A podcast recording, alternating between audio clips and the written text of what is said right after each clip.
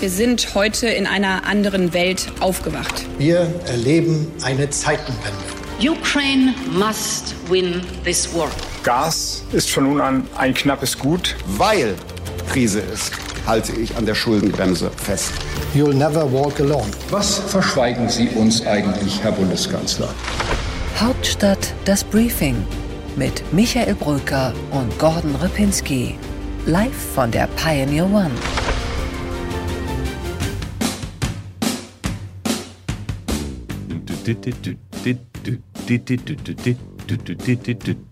Bei Corona. Es ist Freitag, der 9. Dezember und Gordon hat soeben mit einer musikalischen Weltklasse-Darbietung Corona verabschiedet.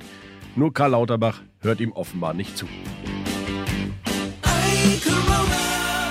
Das stimmt fast, lieber Michael. Herzlich willkommen auch nochmal von meiner Seite zum Hauptstadt-Podcast. Es geht auf Weihnachten zu. Corona ist zwar in den Statistiken noch da, aber selbst Karl Lauterbach, Michael, erkennt ja an, dass es nicht mehr ganz so gefährlich wird wir sind echt einen Schritt weiter. Ja, man könnte natürlich auch Karl Lauterbach mal fragen, warum er sich nicht dann äh, dramatisch selbst korrigiert, denn er hat ja im August und im Juli und im September noch gewarnt vor diesem schlimmen Herbst und der Winterwelle und es wird alles noch viel schlimmer und es wird alles noch dramatischer. Wir befinden uns ganz klar am Beginn einer Herbst- und Winterwelle.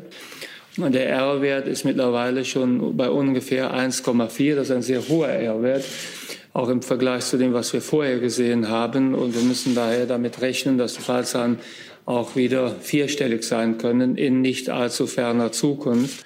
Und jetzt ist es gar nicht so dramatisch. Die ganze Welt arrangiert sich, vielleicht außer China, die ganze Welt arrangiert sich mit dem Virus, nur Lauterbach nicht. Ehrlicherweise, selbst China arrangiert sich ja mit diesem Virus mittlerweile. Und äh, was ich eigentlich ganz spektakulär finde, der normale Schnupfen ist wieder da, Michael. Du oh hast oh ja. ihn, oh ich ja. habe ihn, oh ja. wir haben ihn alle, wir sind erkältet. Man darf in der Öffentlichkeit auch mal wieder husten. Die meisten wissen, es ist nur eine Erkältung.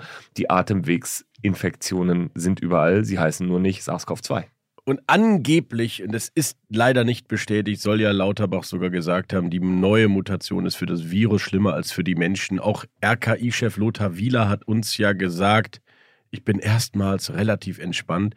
Warum dann eigentlich immer noch die Maske in allen Zügen, Gordon? Ja, weil äh, es tatsächlich so ist, dass äh, die Vermutung oder die Erwartung ist, dass es natürlich nochmal irgendwie nach oben geht im Winter und dass es jetzt der falsche Zeitpunkt ist. Damit wirklich gebe ich nur wieder, wie es die Politik im Gesundheitsministerium gerade angeht. Aber was wir natürlich schon sehen im öffentlichen Nahverkehr, äh, Sachsen, Sachsen-Anhalt und äh, Bayern haben das schon abgeschafft und damit passiert jetzt eigentlich das, was man nicht mehr wollte. Flickenteppich und so eine Regelung wird von unten ausgehöhlt. Am Ende wird der Verlierer Karl Lauterbach sein, weil du dich wunderst, warum du nur noch in Fernzügen eine Maske tragen musst. Ich gehe jetzt extra am Wochenende nach Sachsen-Anhalt, um endlich mal durchzuatmen bei der Zugfahrt und auch durch meine Brille wieder schauen zu können. Einfach nur, um es mal erlebt zu haben. Einfach nur mal mit der Straßenbahn durch Magdeburg. Also wir beerdigen ähm, Corona, obwohl es natürlich selbstverständlich noch da ist. Liebe Zuhörerinnen und liebe Zuhörer, nehmen Sie es ernst, denn es ist weiter ernst. Aber wir haben eine politische Einschätzung, nämlich, dass man allmählich in eine endemische Situation hinübergeht, wie es so schön heißt, und wir vielleicht die politischen Flankierungen dieser Corona-Debatten endlich mal aufhören. Kann denn dann Lauterbach überhaupt etwas, wenn er gar nicht mehr Corona hat? Ja, das ist die spannende Frage, die er jetzt zu beweisen hat. Und äh, er bemüht sich ja immer zu betonen, wie äh, gut und wie viele schnelle Gesetze er jetzt schon umgesetzt hat. Und in der Tat ist da jetzt einiges los. Man hat das Gefühl, dass, äh, sagen wir mal, der Kanzleramtsminister ihm irgendwann auf die äh, Füße getreten ist und gesagt hat, Karl, lass jetzt mal gut sein mit der Pandemie und kümmere dich mal um zum Beispiel Krankenhaus. Reform. Und äh, da ist er ja etwas angegangen mit der Fallpauschale, was ich glaube, was auch ein, ein richtiger Reformvorschlag ist. Aber er kriegt wieder enormen Gegenwind. Und ich glaube, dass Lauterbach eine Sache nicht macht, die man in der Politik machen muss, nämlich das Vorbereiten mit Gesprächen und auch mal mit dem Holleczek sich zusammenzusetzen und zu sagen, pass auf, ich weiß, du bist gegen alles, was ich mache, aber kriegen wir das zusammen hin oder nicht? So wie der Scholz die Bund-Länder-Vorbereitungen natürlich exzellent immer macht, damit es da nicht zu Eklats und äh, Riesendebatten kommt oder wie man zum Beispiel eine Energiepreisbremse mit den europäischen Partnern vorbereitet. Ich finde, er müsste das so machen wie Olaf Scholz. Genau, also ungefähr so. Oder wie äh, Peter Altmaier damals. Das war auch nicht schlecht mit den. Äh Jetzt weiß ich nicht mehr, was Altmaier gemacht hat. Das ist so lange her, Altmaier, dass ich mich schon nicht mehr daran erinnere. Übrigens viele in der Wirtschaft auch nicht mehr. und wenn, dann nicht gerne. Aber jedenfalls ist das mit politischen Achsen und politischen Verbindungen, bevor es zur Entscheidung kommt, eigentlich immer das Hauptthema in der Politik. Ja. Viele verstehen nicht, dass Kommunikation wahrscheinlich 80 Prozent der Politik ist. Und Ja, zwar vorab einfach- Kommunikation. Einfach zum Beispiel, ähm, vielleicht mal ein kleiner Schwenk äh, aus The Pioneer. Also wenn ich zum Beispiel etwas mache, dann gehe ich ja immer zuerst zu dir. Schön wär's, ja. Ja, und sage, Michael, ich habe Folgendes vor. Zuletzt vor zweieinhalb das. Jahren. Ja, stimmt. Das Ja. war gut. Und, ähm, und das möchte ich machen. Und dann nehme ich dich so mit. Genau. Ne? Und dann ist es am Ende eine gemeinsame Entscheidung. Ja. Und ich bin mindestens genauso hinter dieser Du bist Entscheidung. empowered. Genau. Du bist Wenn- richtig, ich empowere dich richtig. Also das, liebe Zuhörerinnen und Zuhörer, wäre die Idealvariante. Ich sage Ihnen jetzt nicht, wie es wirklich läuft, aber trotzdem hat Gordon natürlich recht. Wenn du es schaffst, andere dazu zu bringen, dass sie deine Idee am besten auch noch als ihre eigene verkaufen, dann kannst du jedenfalls davon ausgehen, dass deine Idee durchkommt. Und um mal auf Lauterbach zurückzukommen, das ist er halt nicht. Ein politischer Netzwerker ist er halt nicht. Er spielt Tischtennis mit Günter Wallraff. Das reicht als Netzwerk nicht. Äh, Das ist auch ganz lustig übrigens, wenn man ihn mal drauf anspricht, wo seine Netzwerke sind und wo die so liegen, dann, dann kommt er mit so der Deutschen Krebsgesellschaft und mit den Fachärzten und so. Und da sieht er so seine Netzwerke oder dass er eben auch ganz viele Menschen kennt äh, aus dem Gesundheitsausschuss, die schon vor 20 Jahren irgendwas gemacht haben, aber eben überhaupt nicht im Bezirk oder im Landesverband. Aber Gordon, weißt du, was mich dann wundert? Christine Lamprecht ist die schwächste Ministerin in der Geschichte aller Ministerinnen und hat aus meiner Sicht jetzt auch kein. Urteil. Aber die hat doch auch kein starkes Netzwerk in der Partei oder in der Bundestagsfraktion. Da gibt es doch keinen, der für die aufsteht und sagt: Mensch, lasst mal meine Ministerin in Ruhe und trotzdem bleibt sie im Amt. Also es kann trotzdem auch reichen. Das stimmt, weil Christine Lambrecht einen starken Fürsprecher hat und der Olaf heißt Olaf Scholz. Und der hieß immer Olaf Scholz. Warum weißt du aber auch noch nicht so genau. Die ne? beiden kennen sich schon wahnsinnig lange, sind beide 1998 zusammen erstmals in den Bundestag eingezogen, haben dann in verschiedensten Rollen miteinander gearbeitet. Scholz war natürlich zwischendurch dann wieder in Hamburg, aber zum Beispiel als Scholz Minister war, war dann Lambrecht die parlamentarische Geschäftsführerin. Dann waren sie auch beide zusammen im Kabinett, sie Justiz, er Finanzen. Also die haben sich immer wieder getroffen auf der politischen Ebene und Scholz hat sie, die ehrlicherweise, muss man sagen, nicht sehr auffällig war im Bundestag, sondern eine Karriereparlamentarierin, die nie durch irgendwie besonders bemerkenswerte Zitate aufgefallen ist. Das ist natürlich etwas, was Scholz mag. Und er hat sie als loyal kennengelernt und deswegen wollte er sie unbedingt haben. Und es fehlten natürlich Juristinnen. Ja, und die Juristen halten halt zusammen. Das kennen wir schon von der Uni. Das waren immer die etwas langweiligen auf der anderen Seite des Flurs. Wir Volkswirte waren natürlich die coolen. Aber das ist eben so. Und wahrscheinlich ging das Olaf Scholz und Christine Lambrecht im Bundestag damals auch so. Also ich, ich bin ja auch Volkswirt. Ich, ich fand, fand so, wir waren die coolen. Also ich fand das gar nicht. Ich fand uns sehr, sehr ich fand cool. eigentlich. Aber gut, also die Juristen waren natürlich noch, noch uncooler. Apropos coole junge Männer. Meine Damen und Herren, hier an dieser Stelle etwas Unabgesprochenes. Ich verrate Ihnen jetzt ein Geheimnis von Gordon Repinski, was ich heute Morgen zufällig erfahren habe. Ich habe ein bisschen Angst. Wissen Sie eigentlich, dass Gordon Repinski eigentlich nicht einfach nur Gordon Repinski heißt? Das wusstest du nicht? Nee. Nee? Okay. Jetzt Ja. kommt ein Name, wo ich bitte wissen möchte, woher er kommt. Nämlich, Mhm. er heißt unter anderem, er könnte auch ein Prinz sein, auch Gordon der Dritte mit 20 Vornamen. Er hat aber vier Vornamen ungefähr. Und einer davon ist Jon Uwe, richtig? John Uwe, ja. John Uwe. Ja. Ach, der echte englische John. Ja, ja. Wie kommen deine Eltern auf den Wahnsinn? John Uwe mit Bindestrich. Ja, dass ich, du, also dazu muss ich sagen, 45 Jahre bin ich alt. Ähm, ich muss mich natürlich mein Leben lang für diesen Namen schon rechtfertigen.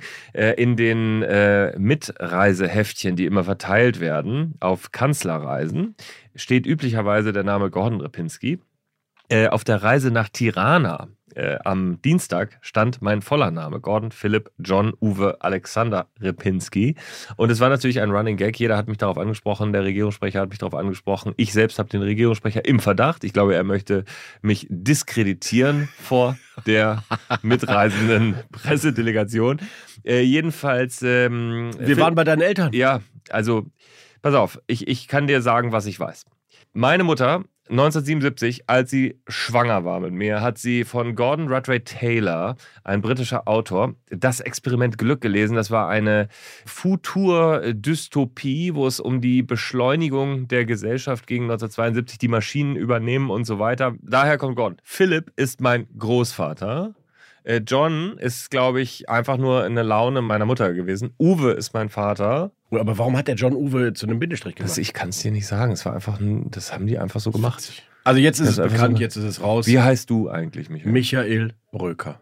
Nur Michael Bröker. So einfach. Ja, wir finden das so ein bisschen, ich weiß, ich finde ja diese Kollegen, jetzt handle ich mir natürlich ein bisschen Shitstorms an. Ich finde die Kolleginnen und Kollegen immer ein bisschen seltsam, die mit ihren Mittelinitialien meinen, ähm, unterschreiben zu müssen, darauf Wert zu legen, dass bei ihren Autorenzahlen das Middle Initial da drin Ja. steht. Ich meine, dass das Menschen mit Minderwertigkeitskomplexen sind, aber das ist jetzt nur meine Meinung, bitte nicht Shitstorms.